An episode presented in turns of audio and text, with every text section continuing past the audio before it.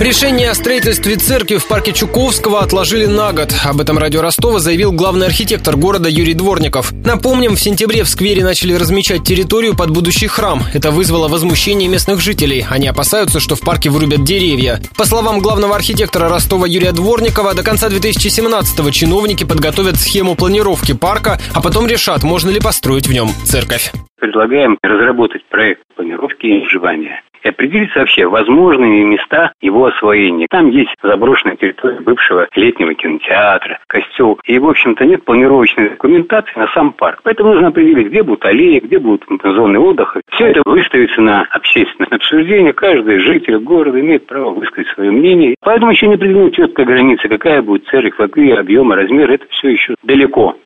Ранее церковники заявляли, что площадь будущего храма не превысит 400 квадратных метров. Вокруг срубят только десяток деревьев и вместо них посадят новые. Противостояние в парке Чуковского уже второй случай конфликта между горожанами и ростовской епархией в этом году. Минувшей зимой жители Чкаловского добились запрета на строительство храма в парке Осеннем.